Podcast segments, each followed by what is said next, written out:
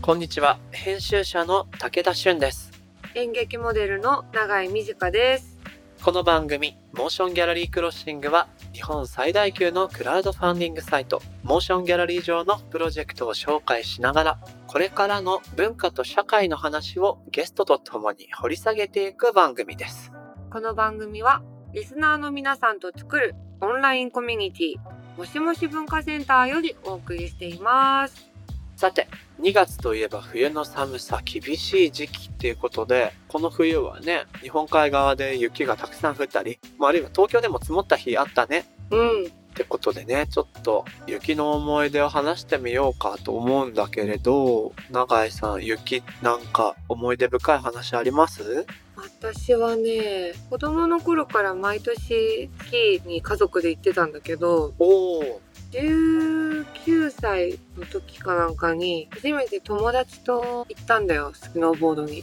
あ家族行事じゃなくて友達同士で行くやつだそうそうでそれまで私スキーしかやったことなかったんだけどうんうんまあスノーボードじゃない若者っていうかなんかイケてんのってなんかスキーってダサいんじゃねって思い始めたりするよね高校生ぐらいからそうそうそうで頑張ってスノーボードその時初めてやって結構まあすんなり私はできたんだよで他に一緒に行った子たちもまあ大体経験者だったんだけどうん一人だけやったことないっていうか苦手な男の子がいたの。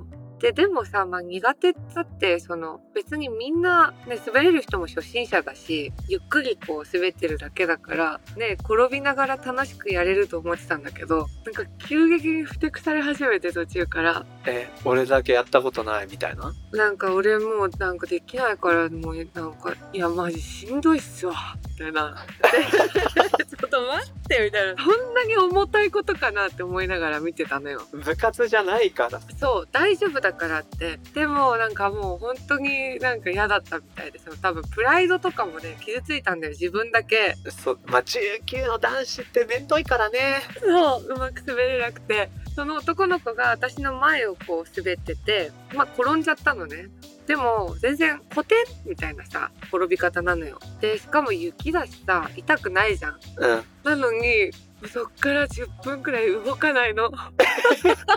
でなんか「大丈夫?」みたいな「どっか打った?」とか聞いても「あーしうし」しか言わなくてなんで来たったんだよ本当だよもうスキーはやったことあったのかなあ。いやスキーももしかしたらなくてただなんかみんなで行きたかったからみんなと遊びたかったのか不吉祥だね今思うとちょっと可愛いけど いい話だな今聞くと武田さんはうん僕はねちょっと手短に話すとあんまりウィンタースポーツ縁がなくてだから僕のね冬の思い出は本当子供の時に雪が積もると親とかと一緒に雪だるま作ったりなんだけどうんうん実家がね団地っていうかなんかメゾネットタイプの集合住宅みたいなやつでその共用のなんか遊歩道みたいなとこにポンって立てるのね雪だるまをそうするとね面白いことがあってまあ1日半日経つとちょっと溶け出したりするじゃんそうねでいろんな世代の子供いるから雪だるまバージョン2.0みたいなのが知らないうちにできてたりするの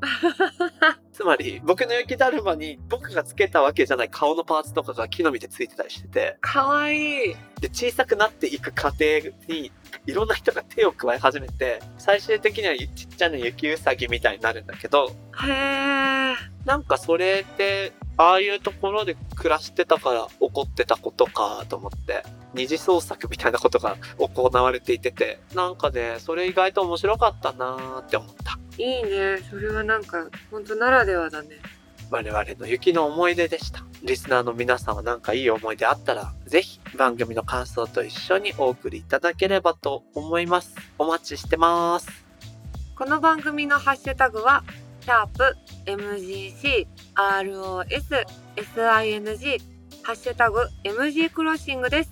アップルポッドキャストの番組ページにもコメントを書き込めます。皆さんのご意見、ご感想お待ちしています。そして、Spotify の番組プレイリストのフォローと、もしもし文化センターへのご参加もお待ちしています。あなたももしもしーずになってねー。お待ちしてますではでは始めていきましょう武田俊と長井美智香がお送りするモーションギャラリークロッシング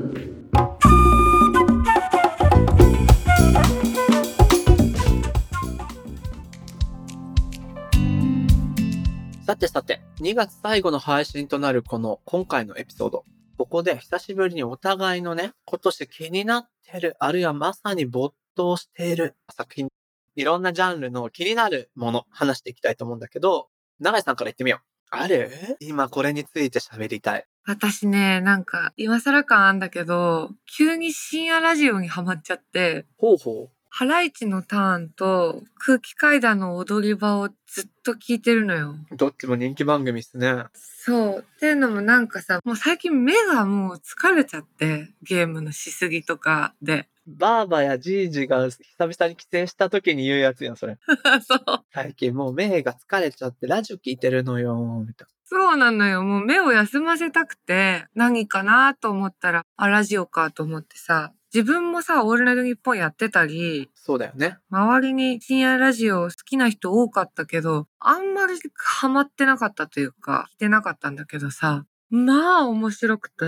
どういう風に聞いてるオンタイムで聞くのうん、タイムフリー遡っても聞いてるし、じゃあラジコもう会員なんだ。そう、私普通に空気階段の方は通常回も好きなんだけど、うん。岡野陽一さんって芸人さんがさ、ゲストで来る回があんあるじゃん。もう私、岡野さん超好きなの。岡野さんいいよね。僕も好き。それこそね、あの、これの一本前のホットプロジェクトかな。モグライダーの芝さんの実家のさ、クラウドファンディングあったじゃん。あったね。その芝さんと共演したコントライブの時に岡野さんもいたのよ。おー、すごい。え岡野さんも共演してるってことそうなの。楽しそうだな、それ。岡野さん別になんかその時の印象は普通のいい人で、でもまあ確かにこう今思うと過剰に腰が低すぎて怖かった記憶はあるんだけど、うん、うん。あ、そういうことか、みたいな、なんか、なんでこの人こんなに丁寧なんだろうって思ってたけど、あ、こんなに借金あるとそうなるんだと思って。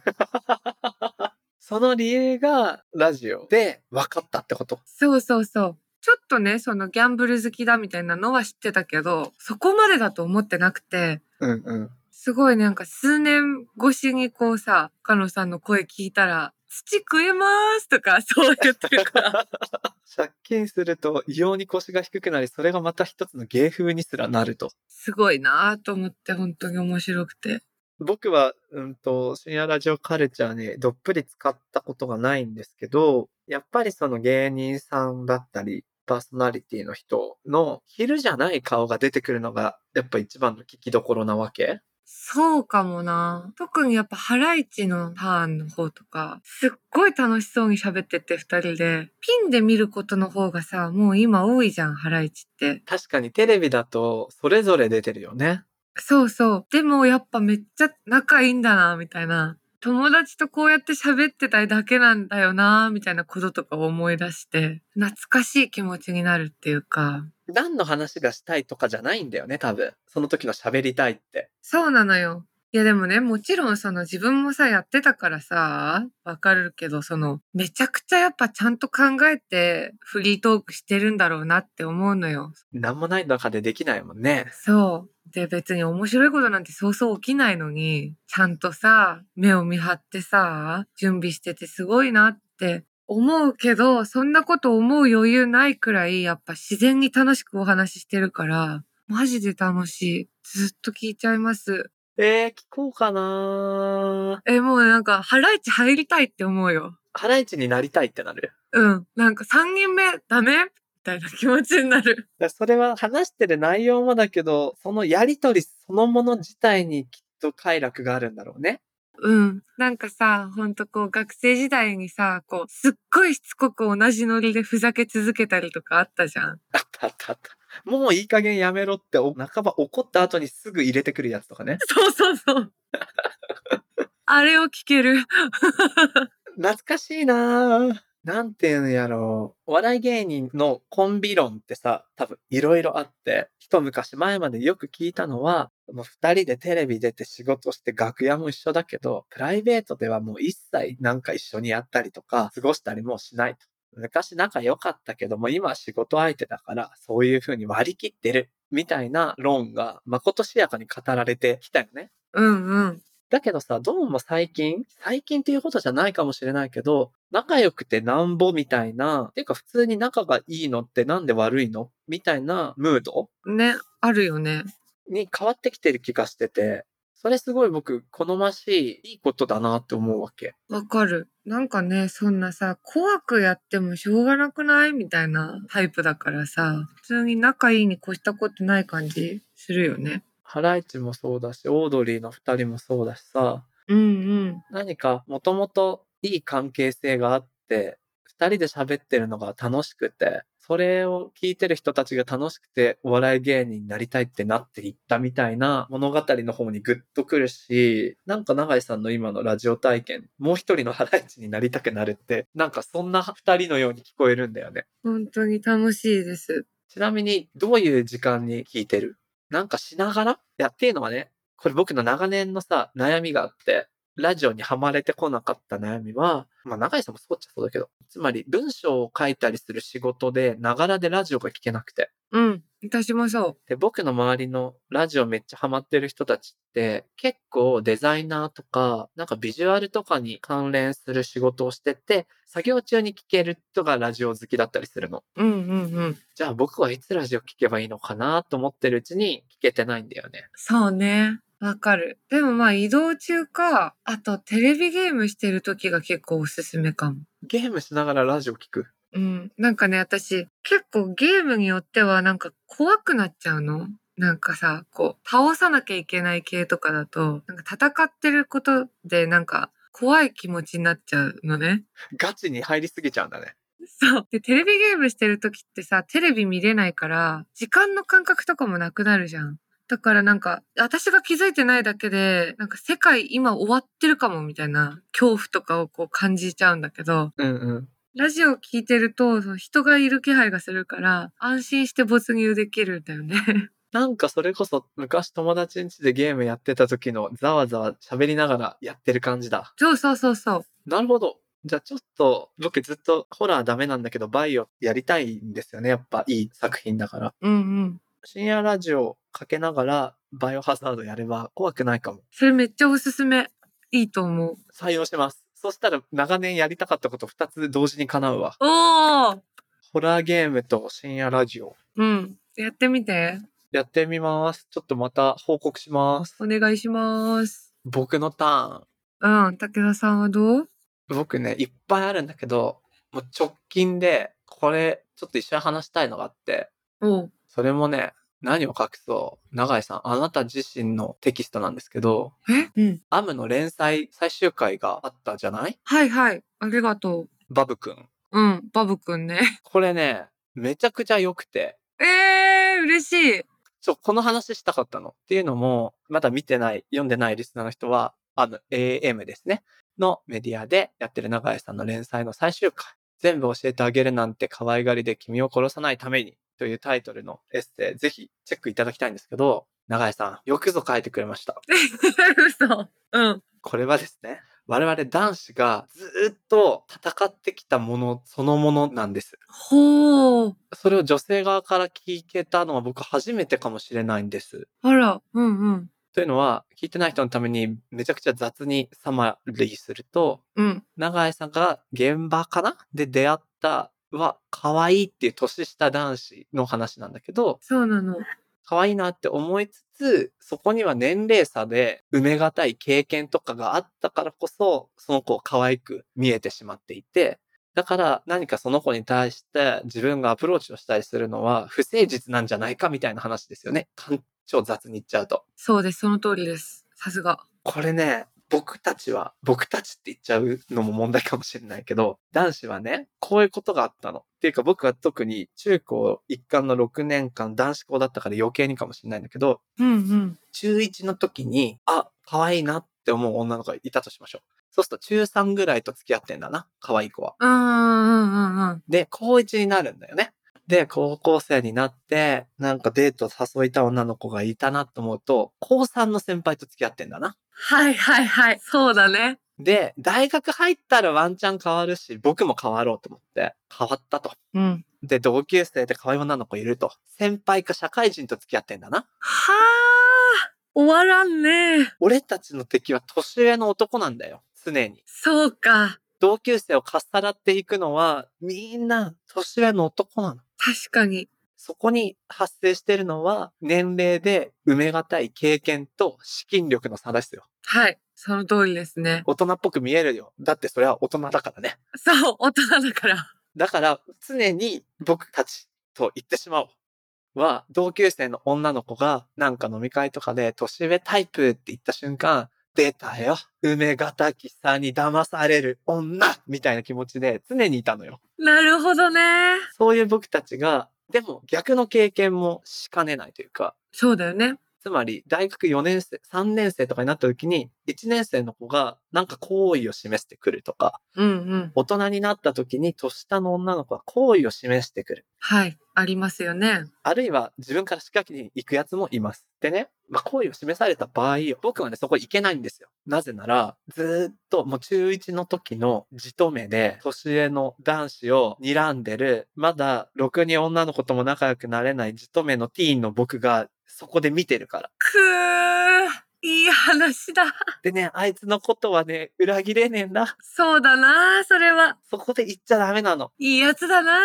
武田さん。そうだよね。武田さん素敵でしたとか来てもダメなの。そいつが日陰からめっちゃ見てんの。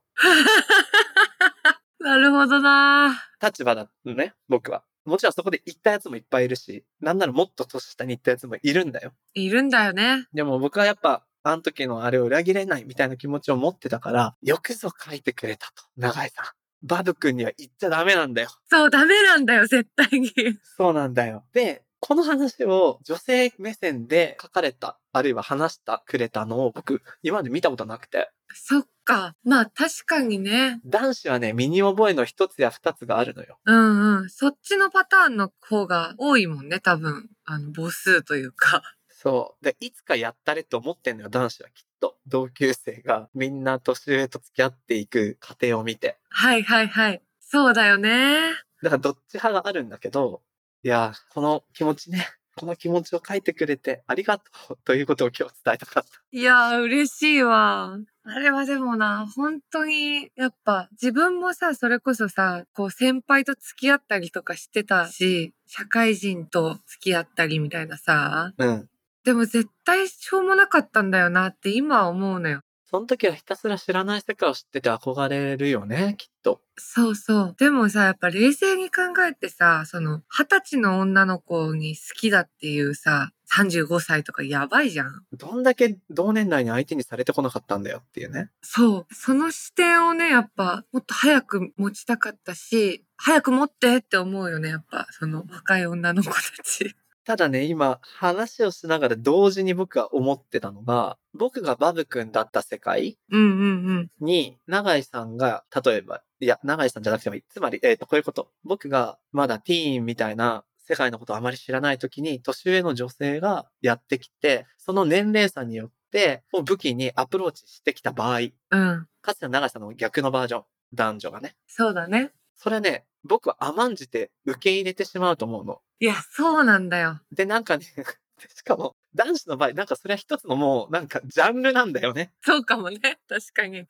なんか年上のお姉さんにいたずらされちゃった僕みたいなジャンルになっちゃ うの。うんうんうん。そうすると、ジャンルとして享受しかねないから、それもそれで問題で、そうなんだよな。なんかここにはいろいろな問題が眠ってると思って非常にこれを読んで興奮してしまったんだ ね。ただ、ふやっぱりフラットにはなれないんだよな。ね、慣れない気がするな。もうね、ある程度大人になってから、なんかその、普通に知り合って、うん。開けてみたらすごく年の差があったとかだったらさ、全然話は違うんだけど、幼さみたいなものをさ、めで始めちゃうと、その男女どちらでもね、やっぱそれはフェアじゃないよなって。そう。だからジャンルにしてもダメなんだよね。そこは。なんていうかな。自立した成人同士であるべきだし、なんていうか非対称じゃダメだと思うんだよね。そうそ違う。うものをたまたま見ていた。違う時代にたまたま生まれていた。なんか、そんぐらいのことであってほしいね。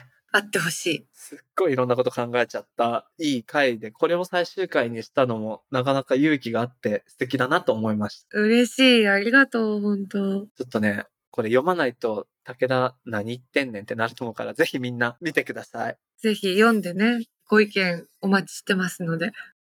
ということで、ちょうどいい感じの時間になったので、今回のエピソードここまでにしたいと思います。と言いつつ、意外と喋りたいなっていうこと、まだまだあったりするので、残りは、もしもシリーズ向けの楽屋トークでお話ししましょう。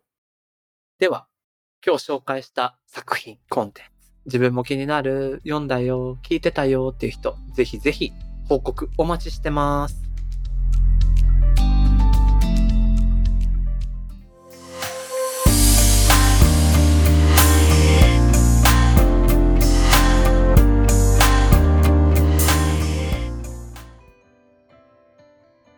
さて、ここからはモーションギャラリーで現在挑戦中のプロジェクトの中から特に注目してほしいものを紹介するホットプロジェクト。さて、永井さん、今日は何やら根強い人気を集めるカルト的な人気の漫画のプロジェクトらしいですね。そうなんです。今日ご紹介するのは伊藤茂雄さんの漫画「踊るミシン」を再出版するというものです。この「踊るミシン」はですね1986年に出版されていて絶版となってからは中古市場で高値になるほど人気が高かったそうなんですね。うんうん。そこで2017年にモーションギャラリーでプロジェクトを実施して数量限定で保管したんですがそれも売り切れちゃったよーっていうことですごいよねすごいね。その後もねそうもう読みたいっていう声が全然やまずその声に押されて今回復刊のさらに再出版に挑戦していますなるほど。これ、1986年に初版。これ、僕、生まれ年ですね。あら知らなかった伊藤茂雄さんの漫画、踊るミシン。私も知らなかったすごい可愛いよねでもなんかこれ知ってたかった。わかるわかるわかるいやー、あの作品はね、みたいなね。知ってそうじゃん。今すごいなんか悔しい気持ち。いやー、学生の頃漫だらけで僕も買えなくてさ、みたいな話したかったわ。でもね、こう、いくつかね、面白いポイントあって、うんまあ86年で、かつ作者の伊藤茂雄さんは、91年以来新作発表してないのへえじゃあなんで今復刊したいってなったかっていうと、まあもちろん2017年にモーションギャラリーで再版を求めるファンの声を届けるような形でプロジェクトが実施されてるんだけど、今回もう一回ってなった多分いろんな理由があると思うんですが、シンガーソングライターの曽我部圭一さんの永久ミント期間っていう作品のレコードジャケットにワンシーンが使われたと。なるほどこれが2020年夏のこと。へえなんでもね、曽我部さんの愛読書らしいんですよ。そうなんだここから知った人もまあいるんじゃないかな。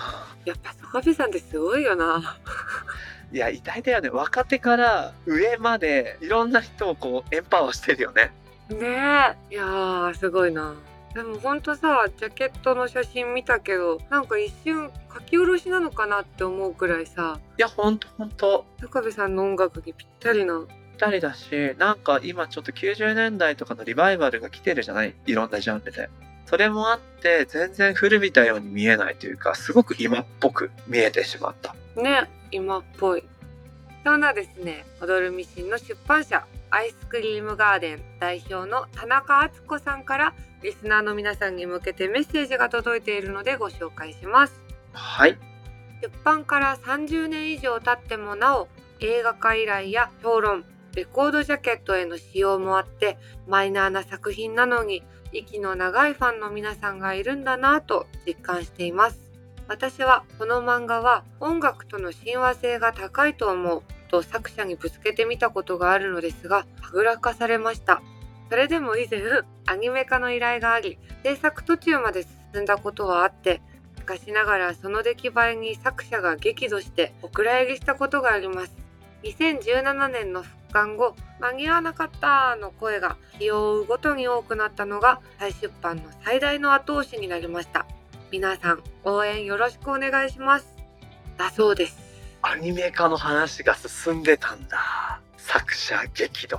聞いてみてえな詳しい話をねどんな風だったんだろうね。でもさほんとこれだけさ人気があってこんなさまた出版してくださいって声が届き続けてる作品の作者のこの伊藤さんってどんな人なんだろうね。気になるね。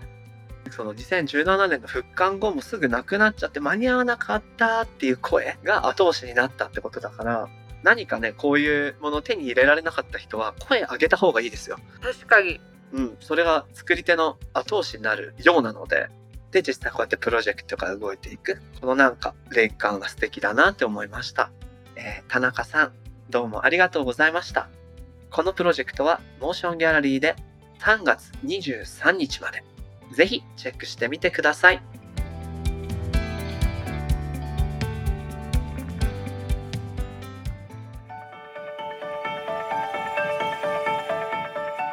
さてさて、二人のおしゃべりの最後のエピソードも終わりました。どうでした楽しかったね。 それぞれ話しただけだけど。うんいや、でも僕はまず、あの、ホラーゲームとラジオの同時体験。うんうん今までやってみたかった二つ。ちょっとマジでやってみるわ。